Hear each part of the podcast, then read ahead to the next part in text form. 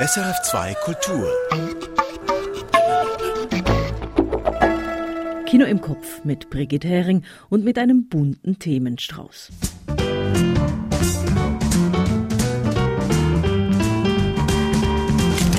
Nos Utopies communautaires ist ein Schweizer Doc-Film, der sich mit Formen des Zusammenlebens auseinandersetzt. Michael Senhauser hat ihn gesehen. George Wirsch bespricht den iranischen Spielfilm The Apple Day. Andres Hutter hat die Erinnerungen des 80-jährigen Werner Herzog gelesen. Jeder für sich und Gott gegen alle heißt das Buch. Dann ordnet George Wirsch die Anschuldigungen gegen den österreichischen Regisseur Ulrich Seidel ein, er habe bei Dreharbeiten rumänische Kinder und ihre Eltern unredlich behandelt. Und Michael Senhauser schließlich hat mit Antoine Barrault über dessen Film Madeleine Collins gesprochen. Dazu kommen Kurztipps wie jede Woche und das allseits beliebte Tonspurrätsel.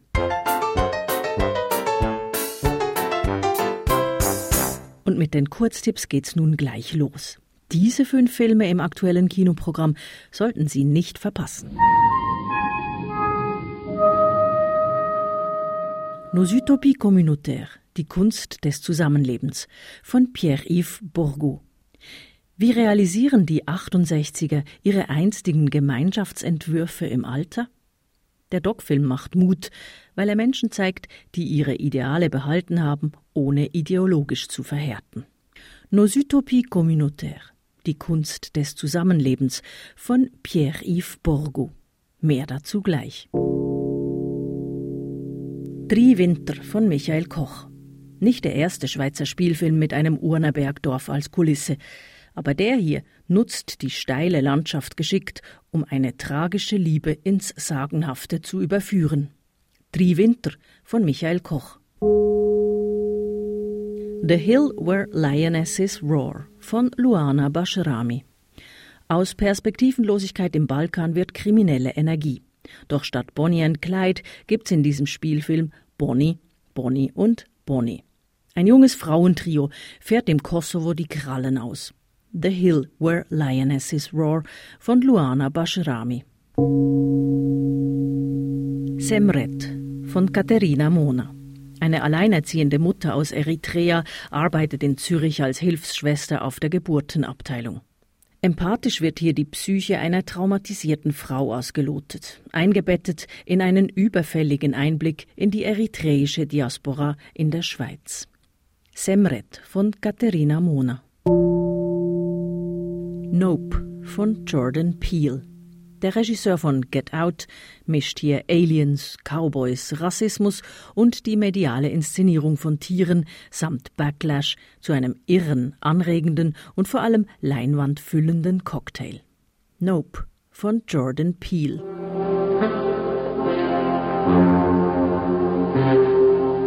Und nun zur Tonspur heute. Und die ist, ich sage mal so, älter als mein Vater aber zeitlos aktuell, sowohl in Machart als auch in der Thematik. Und hier noch ein Tipp, auch wenn der Ausschnitt ein bisschen schwer verständlich ist, ein Wort, das nicht nur einmal auftaucht, könnte Sie auf die richtige Spur führen. Ansonsten gibt's irgendwo in der Rolle einen Hinweis. So, genug vorgesagt. Alright, folks. Showtime. Aus welchem Film stammt die folgende Szene? Ma che fai? Beh, te cercavo, t'ho da parlare. Che c'è? Mi hanno fregato la bicicletta. Te possi. Che non l'hanno fregato? Al Florida. Intanto che attaccavo. E come hai fatto? Ma ti aiutava io. La devo ritrovare sta bicicletta. È una parola. Scusa un momento. Abbaiò, stammi a sentire, se no qui facciamo mezzanotte. Te sento, te sento. Se me volessi bene veramente... Zitti tutti! Non mi facessi sfrugugliare da gente. Hai capito? Ho capito. parli, Gente, gente, gente. Ma faccio, ma che so scemo? Provate voi, che mo vengo. Mannaggia la miseria, che non si va più via.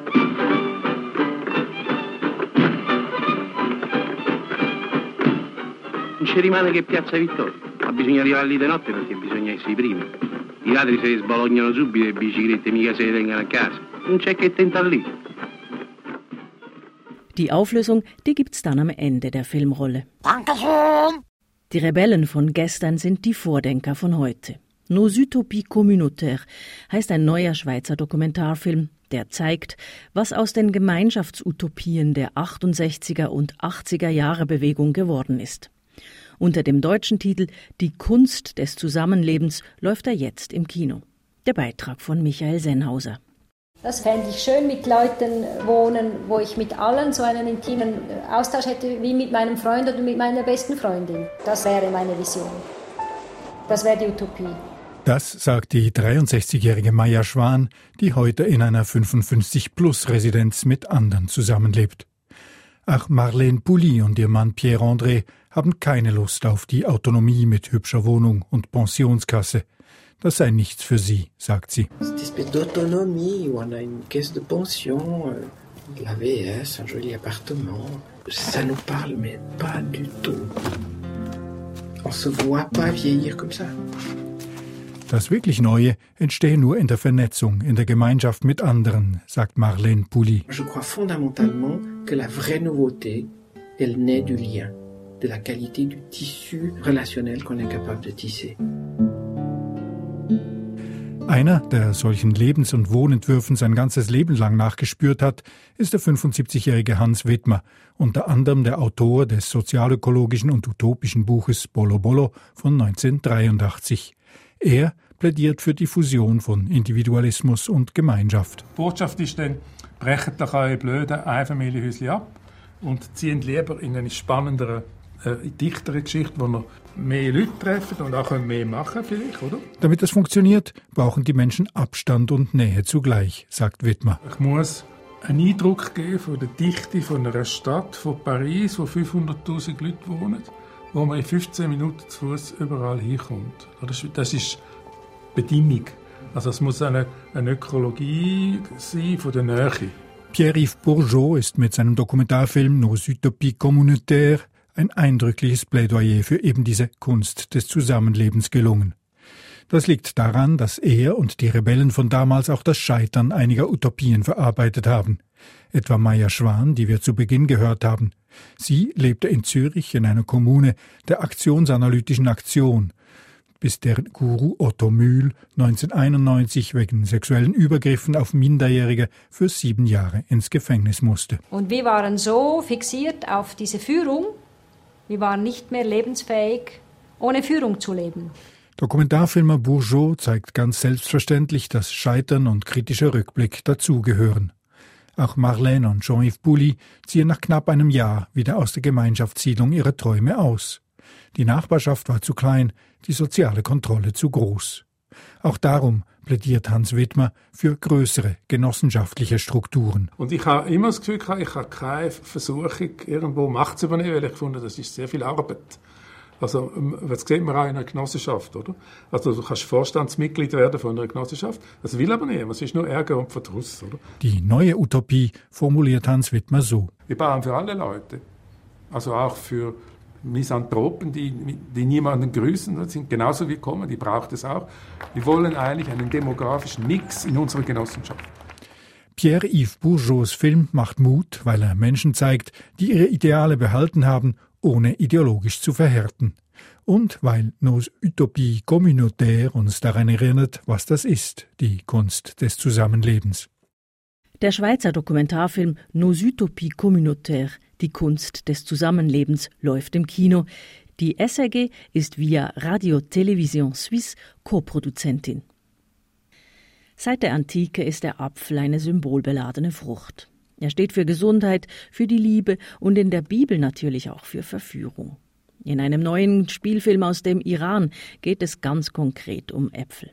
The Apple Day handelt von einem Apfelverkäufer am Stadtrand von Teheran, der von einem Moment auf den anderen seine Existenzgrundlage verliert. Und es geht um seinen Sohn. George Wirsch. Voll beladen mit frisch gepflückten Äpfeln fährt ein schwarzer Pickup-Truck durch den städtischen Vorort. Durchs Megafon preist ein kleiner Junge die Ware an.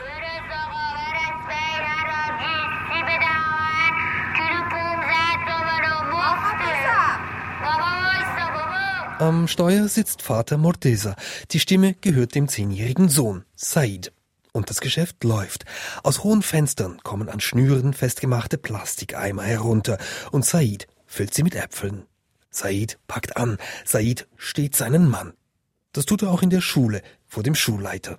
Weil beide Eltern arbeiten, sollte sein kleiner Bruder mit ihm zusammen am Nachmittag in die Schule dürfen und nicht am Vormittag. Doch da winkt der Direktor ab. Für solche Sonderwünsche müssen schon deine Eltern hierher kommen. Wie heißt du überhaupt? اونا نمیتونست چرا نمیتونن؟ اونا خیلی کار دارن اسمت چی بود؟ سعید من اسم تو یادداشت میکنم خب سعید چی؟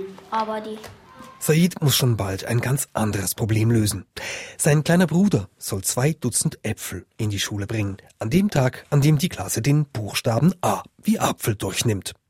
Wäre eigentlich kein Ding, aber durch einen harten Schicksalsschlag hat die Familie gerade zu diesem Zeitpunkt keine Äpfel mehr. In der Schule wäre das freilich eine Blamage, am Apfeltag ohne Äpfel zu erscheinen, und die Eltern haben gerade ganz andere Sorgen. Also muss es einmal mehr Said richten. Er erbettelt und stiehlt fremde Äpfel, damit sein kleiner Bruder am Apple Day nicht mit leeren Händen dasteht. The Apple Day ist ein fast altmodischer Film mit einer sehr klassischen Handlung. Es ist die Geschichte einer ärmlichen Familie vom Land, die in die Stadt gezogen ist. Mit Hoffnungen damals, die sich nun aber zerschlagen haben und das nicht erst, seit all die Äpfel weg sind. Schon früh im Film Nachts im Auto stimmt die Mutter ein Lied an und denkt wehmütig an ihre Heimat zurück. Sinemdeki küllerini Sendin közü koyan yarim Yüreğim tutuldu.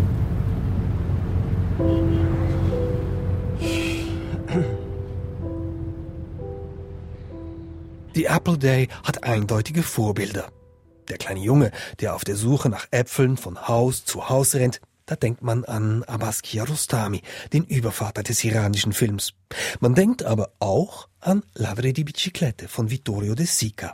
Der Regisseur von The Apple Day, Mahmoud Ghaffari, gibt offen zu, dass er sich beim italienischen Neorealismus der Nachkriegszeit bedient.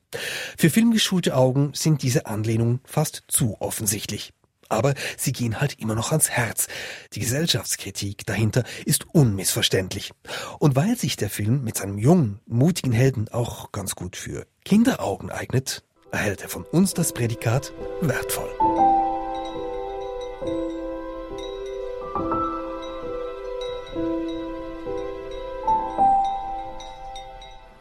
Ein Beitrag zum iranischen Spielfilm The Apple Day, zurzeit im Kino. Diese Woche feierte Werner Herzog seinen 80. Geburtstag. Zu diesem Anlass hat der Filmemacher in einem Buch auf sein bisheriges Leben zurückgeschaut. Jede für sich und Gott gegen alle heißt es. Werner Herzog will es nicht als Autobiografie verstanden wissen. Erinnerungen heißt es stattdessen im Untertitel. Und diese Erinnerungen, die haben es in sich, findet Andres Hutter. Wohin hat es einen, mich, das Schicksal verschlagen? Wie hat es dem Leben immer neue Wendungen gegeben? Vieles, sehe ich, ist aber auch konstant. Eine Vision, die mich nie verlassen hat und wie bei einem guten Soldaten auch das Gefühl für Pflicht, Loyalität, Courage. Ich wollte immer Außenposten halten, die von allen anderen schon fluchtartig verlassen worden sind. Werner Herzog liest aus seinen Memoiren. Wohin es den Filmemacher überall verschlagen hat, ist kaum zu fassen. Er berichtet von mexikanischen Rodeos, von Vulkanausbrüchen, von Krieg und halsbrecherischen Gebirgstouren. Oft ist er dabei dem Tod von der Schippe gesprungen. In dieser langen Sammlung von Geschichten, die böse enden oder böse hätten enden können, fehlen natürlich auch die gefährlichen Dreharbeiten im Dschungel nicht. Zweimal war Herzog zusammen mit Klaus Kinski, den er im Buch meist nur den Wüterich nennt, im Amazonas. Bei beiden Filmen, Aguirre und Fitzcarraldo, gab es eine Reihe von Unfällen und Unglücken. Ein Waldarbeiter von uns wurde von einer Schlange gebissen, einer Chuchupe, der giftigsten von allen.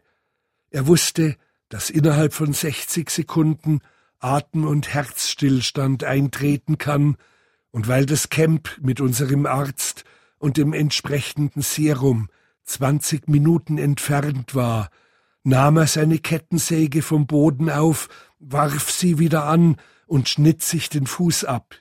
Ob Herzog die Gefahr sucht oder nur anzieht, bleibt unklar. Er sei kein Getriebener, schreibt Herzog über sich, trotzdem setzt er sich immer wieder wissentlich Gefahren aus. Herzog geht es dabei um Pflichterfüllung, um Disziplin. Es sind soldatische Tugenden, die er hochhält. Immer wieder bezeichnet er sich im Buch selbst als Soldaten. Diese Faszination für das Militärische irritiert. Ist Herzog doch mitten im Zweiten Weltkrieg geboren und hat die Folgen des Krieges miterlebt. Herzog beschreibt eine archaische, ärmliche Kindheit im ländlichen Oberbayern. Er musste ohne Schuhe zu Berg und fing mit bloßer Hand Forellen. Dennoch spricht er von einer glücklichen Kindheit in einer magischen Landschaft. In der Enge der Schlucht hinter dem Haus war ein Wasserfall, der eine Stufe hatte, bevor er in die Gumpe stürzte, die immer voll von eiskaltem, klarem Wasser war. Manchmal waren Baumriesen, in dieses Wasserbecken gestürzt und gaben dem Ort etwas Urweltliches. Dort sah ich den Sturm Sepp, wie er sich splitternackt badete und mit einer Wurzelbürste den ganzen Körper abschrubbte. Er wirkte nicht wie ein menschliches Wesen, vielmehr wie ein alter Baumriese, an dem Flechten im Winde wehten. Diesen kindlichen Blick, die unbändige Neugier und das Staunen über die Welt und den Menschen hat sich Herzog bis heute bewahrt. Und noch viel mehr als seine eiserne Disziplin, die schier unmenschliche Unbeirrbarkeit, ist es dieses Staunen, das Herzog zu einem herausragenden Filmemacher macht. Mit der ausführlichen Auflistung von Unglücksfällen hat das Buch seine Längen. Herzogs eigener Blick auf die Welt, sein unerschöpflicher Erfahrungsschatz und seine große Ernsthaftigkeit machen es trotzdem zur faszinierenden Lektüre. Jeder für sich und Gott gegen alle von Werner Herzog ist bei Hansa erschienen.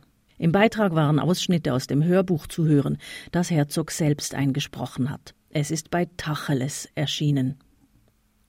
Der österreichische Filmregisseur Ulrich Seidel macht zurzeit Schlagzeilen. Das deutsche Nachrichtenmagazin Der Spiegel behauptet in einem Artikel, Seidel hätte bei Dreharbeiten in Rumänien Kinder ausgebeutet und den Eltern dieser Kinder das Thema seines Films verschwiegen Pädophilie.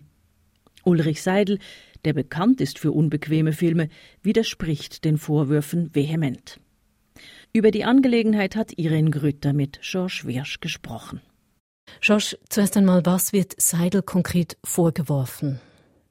Um es ganz kurz zu sagen, schon mal nichts Illegales. Also bewiesen ist da kein konkreter Missbrauch, kein körperlicher Übergriff, keine Gewalt und, und auch keine Einschüchterung, sondern eigentlich Folgendes. Für den Film Sparta, da standen Kinder vor der Kamera und die und ihre Eltern wussten anscheinend nicht, dass es in der Geschichte um Pädophilie geht. Dann, außerdem wird im Spiegelartikel auch behauptet, dass eins der Kinder zu einer Nacktszene angeregt wurde und dann auch, dass Kinder verstört gewesen seien, weil sie auf dem Set nicht zwischen Realität und Fiktion hätten unterscheiden können. Und was sagt Seidel selbst dazu? Der widerspricht und er hält vor allem daran fest, dass es auf diesem Filmset so Rückzugszonen gegeben habe und dass alle Minderjährigen pädagogisch begleitet gewesen seien. Das, ähm, das ist übrigens Standard, wenn man mit Kindern dreht, dann ist das da. Mhm. Außerdem sagt er, sei kein Kind nackt oder in einer sexualisierten Situation gefilmt worden. Und er fügt hinzu, drittens, die Eltern seien nicht getäuscht worden, äh, was das Filmthema anbelangt. Wie schätzt du als Filmkritiker und als Kenner von Seidels Werk diese Vorwürfe ein? Erstaunt die dich? Gut, wenn man die Filme von Ulrich Seidel gesehen hat, äh, ein Beispiel wäre Paradies Liebe, dann, dann scheinen einem diese Vorwürfe zumindest nicht ganz abwegig. Denn Seidel ist wirklich bekannt dafür, dass er mit Laien arbeitet und dass er dann vor der Kamera diese Laien aus ihrer Komfortzone rausholt. Oder da gibt's die ablehnende Kritik, die sagt ihm dann, er nützt diese Menschen aus, er stellt sie bloß. Denn ja, Seidel, der interessiert sich ganz unbestritten fürs Abwegige, fürs Unmoralische, fürs Hässliche und er argumentiert dann auch so, er würde eben gerade Empathie einfordern für diese Menschen, die sich relativ weit weg vom moralischen Konsens befinden. Kurz gesagt, einen Film von Seidel schauen, das ist immer unangenehm. Und das wirft dann halt auch die Frage auf, wie unangenehm war das denn für die Menschen vor der Kamera eben beim Dreh? An die Grenzen wird da schon gegangen, das sagt ja auch Seidel selbst. Aber der Spiegel wirft nun die Frage auf, hat er sie diesmal überschritten? Das ist zurzeit nicht geklärt. Jetzt kommen diese Vorwürfe genau vor der Premiere des betroffenen Films Sparta in Toronto. Was hat das für Auswirkungen? Es ist paradox, aber kurzfristig nützt das sein Image als Enfant terrible sogar ein wenig, denn die Festivals, die nehmen Seidel und die Kunstfreiheit damit auch gleich in Schutz die zeigen Sparta trotzdem. Und hier in der Schweiz wird der Film Rimini, das ist äh, Seidels vorletzter Film, der sollte eigentlich in der nächsten Zeit ganz normal anlaufen. Und das kann man lesen als ein Statement gegen die filmschworene Cancel Culture. Seidel wird nicht gecancelt. Was aber trotzdem passieren kann, ist halt, dass Seidel reißerisch abgestempelt wird von Medien und Leuten, die ihn eh noch nie mochten. Die sagen jetzt halt, er sei ein Mann, der für seine Kunst andere Menschen, notabene Kinder, drangsaliert und vorführt. Aber der Vorwurf ist nun mal nicht neu. Da Dagegen wehrt er sich auch nicht erst seit gestern. Trotzdem ist es jetzt seit der MeToo-Bewegung so, dass die Öffentlichkeit sich dafür interessiert, wenn auf einem Filmset möglicherweise etwas falsch läuft. Ja, genauso soll sie auch sein, gerade bei Ulrich Seidel. Brachiale Werke machen, das ist ja in Ordnung, aber was nicht geht, sind brachiale und übergriffige Methoden auf dem Set. Nur eben, solche Methoden hat der Spiegel im Fall von Ulrich Seidel ja auch kaum nachweisen können ich sag's so, ein weinendes Kind, das ist natürlich unschön, sehen wir alle so, aber es ist nun mal kein Beweis für Missbrauch. George Wirsch zu den Spiegelvorwürfen gegen Regisseur Ulrich Seidel. Jede berufstätige Mutter mit Kindern führt im Prinzip ein Doppelleben. Ausgehend von dieser an sich banalen sozialen Feststellung hat der Franzose Antoine Barrault einen ungewöhnlichen Kinothriller gedreht mit Virginie Efira, Frankreichs angesagtester Filmschauspielerin. Die französisch-belgisch-schweizerische Koproduktion trägt den Titel Madeleine Collins und spielt mit großen Vorbildern wie Hitchcocks Vertigo oder Blake Edwards Breakfast at Tiffany's. Michael Sennhauser hat Madeleine Collins gesehen und mit dem Regisseur gesprochen.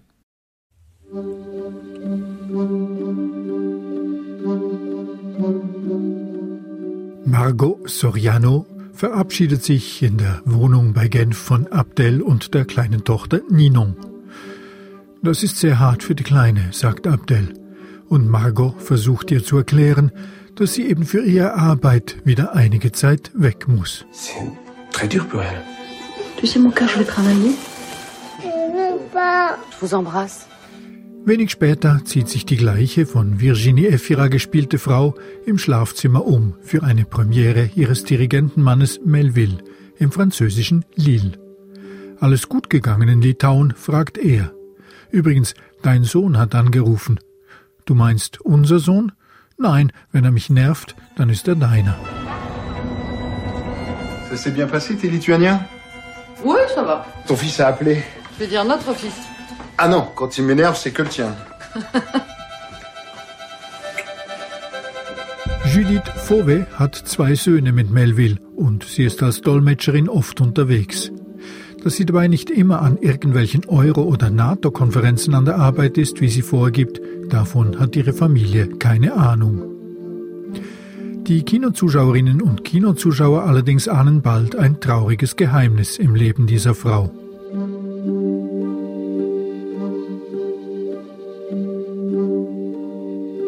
Klar lebt der Film Madeleine Collins die längste Zeit davon, dass ich mich als Zuschauer frage, warum diese Frau allen Schwierigkeiten zum Trotz zwei voneinander getrennte Leben führt. Aber bald wird mir klar, dass das Doppelleben dieser Judith bis zu einem gewissen Grad jenem von fast jeder berufstätigen Mutter gleicht. Ja, vielleicht, sagt Regisseur Antoine Barrault. Sein Film sei eine Überzeichnung von genau dem, das Doppelleben finde allerdings zusätzlich auf der emotionalen und der Beziehungsebene statt. Après là, le film est une exagération de ça, c'est-à-dire que là, ça, ça, c'est aussi une double vie sur le plan affectif euh, et amoureux, émotionnel. Donc c'est différent, mais après, effectivement, euh, souvent les doubles vies, elles sont permises aussi par l'activité professionnelle. Die berufliche Tätigkeit eröffnet tatsächlich oft Möglichkeiten für ein Doppelleben. Allerdings spielt Virginie Efira diese Frau auf jeder Ebene als liebevolle, effiziente und arglose Persönlichkeit. oui, c'est une façon de voir les choses. Was den Kontrast zur unterschwelligen Thriller-Stimmung des Films erhöht. Klar erinnert die Frau mit Doppelleben an diverse Hitchcock-Figuren, aber sie hebt sich auch ab von ihnen. Er habe eben keine Vertigo-Figur gewollt, nicht Alfred Hitchcocks Spiel mit der blonden und der dunkelhaarigen Version derselben Frau.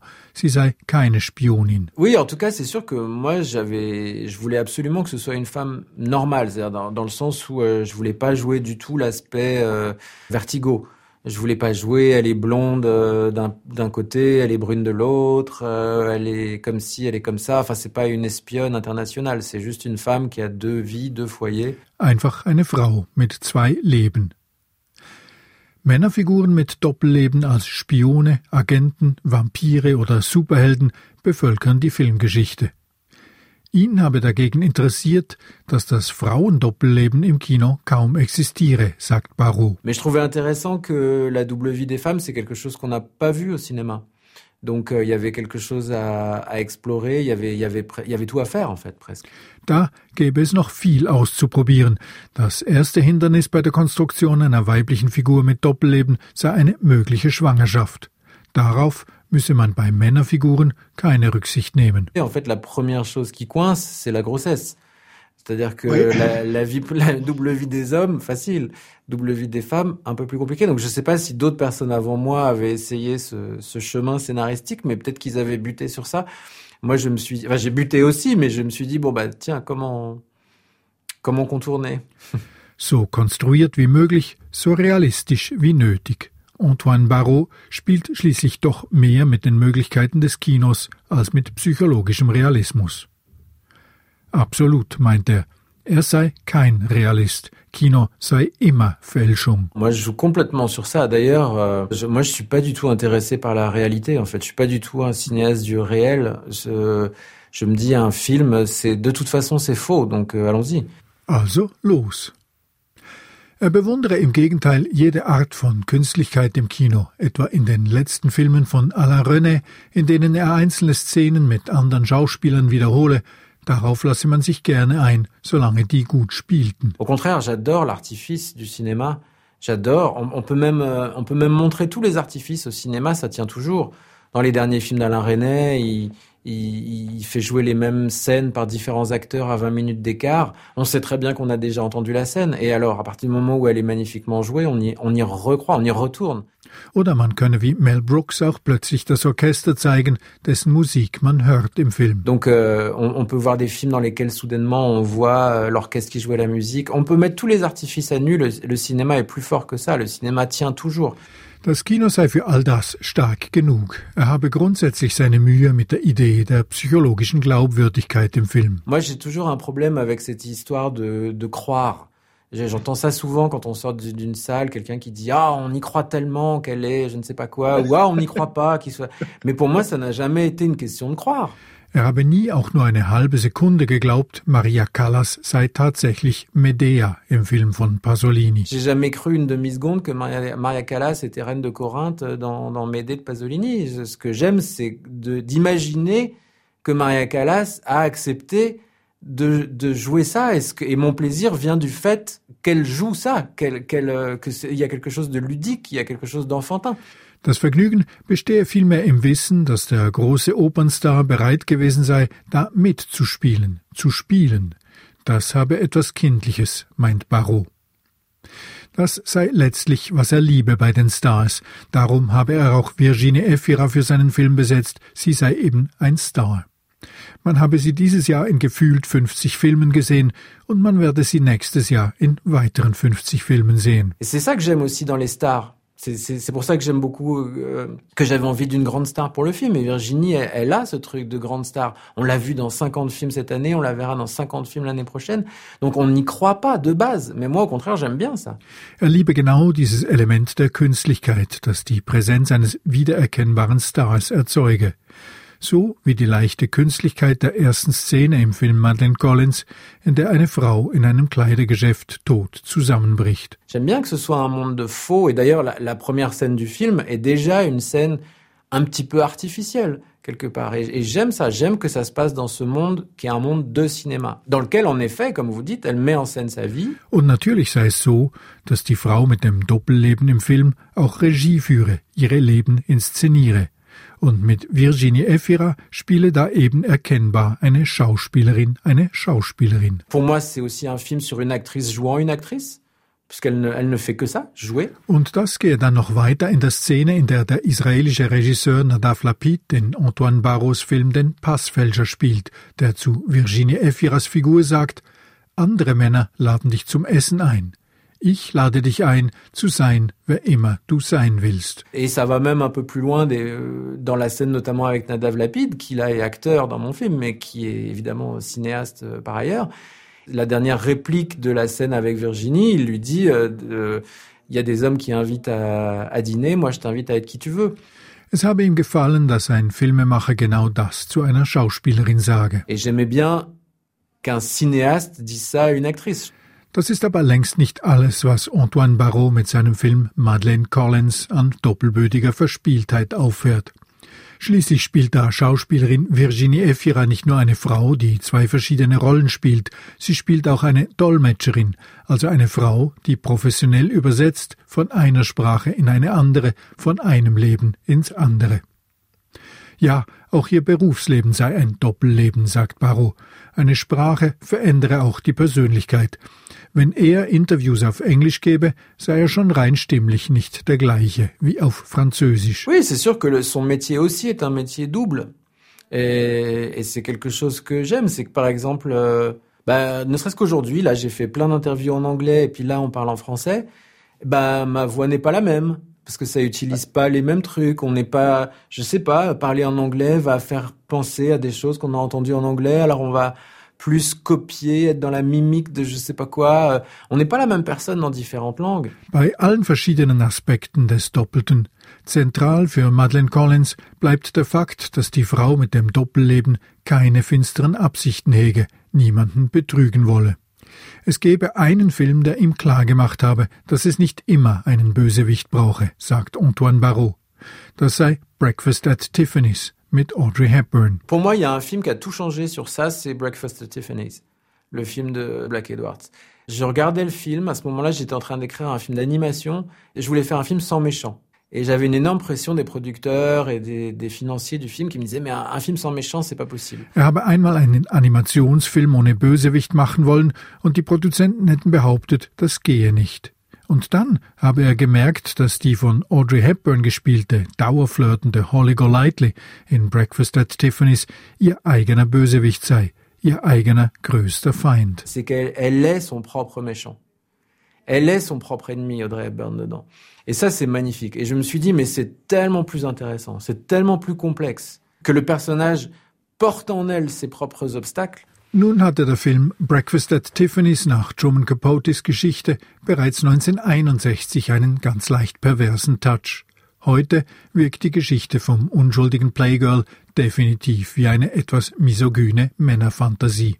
Damit ist Antoine Barrault einverstanden. Aber so sagt er, diese etwas perverse Figur werde von Audrey Hepburn, der am wenigsten perversen Schauspielerin der Welt, gespielt. Oui, c'est vrai, mais euh, une, une, chose qui me marque dans, dans Breakfast at Tiffany's, justement, c'est que ce personnage euh, presque pervers parfois, euh, ce personnage complexe, est joué par Audrey Hepburn. L'actrice la moins pervers du monde. Der am wenigsten komplexe weibliche Star, Audrey Hepburn, das pure Vergnügen. Ein Geniestreich von Blake Edwards, sie für die Rolle zu besetzen. Und genial von ihr, die Rolle anzunehmen und mit ihrem ganzen Talent zu spielen. Das habe es eben möglich gemacht, dass die Figur recht weit gehen könne, ohne das Publikum vor den Kopf zu stoßen, weil sie alle lieben. Und so sei es eben auch mit der belgischen Schauspielerin Virginie Efira. Was immer passiere, man möge sie allem zum Trotz. Ça permettait justement au personnage d'aller loin et qu'on y aille avec elle puisqu'on l'aime. Et c'est vrai que Virginie, elle a ça. Elle a ce truc où quoi qu'il arrive, on l'aime. Donc on peut aller loin, loin, loin, loin, loin, loin, loin avec elle. Dass Antoine Barrault damit recht hat, beweist Virginie Efira in Madeleine Collins. So wie sie es vor kurzem als mitreißend manisch-depressive Ehefrau und Mutter in En attendant Bojangles bewiesen hat und davor als manipulative lesbische Äbtissin in Paul Verhoevens provokativem Reißer Benedetta. Lauter liebenswerte Frauen mit abgründigen Doppelleben. Madeleine Collins von Antoine Barrault läuft im Kino. Die SRG hat diesen Film via RTS koproduziert. Und haben Sie beim Hören dieser vielen Beiträge die Lösung des Tonspurrätsels erraten? Das verräterische Wort ist Bicicletta, Velo. Ein Familienvater braucht sein Fahrrad für seine Arbeit als Plakatkleber in Rom, und als es gestohlen wird, steht die Existenz der Familie auf dem Spiel. Gesucht war das italienische Nachkriegsdrama Ladri di Biciclette, Fahrraddiebe von Vittorio De Sica aus dem Jahr 1946. Der Film ist ein Meilenstein des italienischen Neorealismus und taucht auch immer wieder auf den Listen der besten Filme aller Zeiten auf. In der gespielten Szene klagt der Bestohlene einem Freund in einem Kulturzentrum sein Leid, während im Hintergrund für eine Aufführung geprobt wird. Ma che fai? Beh, te cercavo, t'ho da parlare. Che c'è? M'hanno fregato la bicicletta. Te possi. Che dove l'hanno fregata? Al Florida. Intanto che attaccavo. E come hai fatto? Ma è da aiutare io. La devo ritrovare sta bicicletta. È una parola. Scusa un momento. Ah, Baio, stammi a sentire, se no qui facciamo mezzanotte. Te sento, te sento. Se me volessi bene veramente... Zitti tutti! Non mi facessi sfrugugliare da gente. Hai capito? Ho capito. Gente, gente, gente. Ma faccio, ma che so scemo? Provate voi, che mo vengo. Mannaggia la miseria, che non si va più via.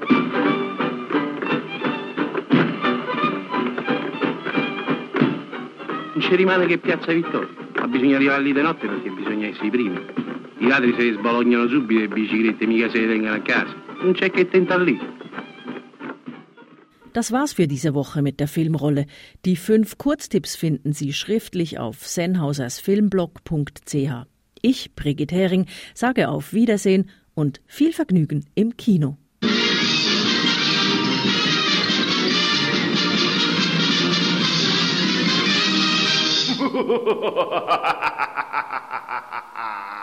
Erfahren Sie mehr über unsere Sendungen auf unserer Homepage srf.ch.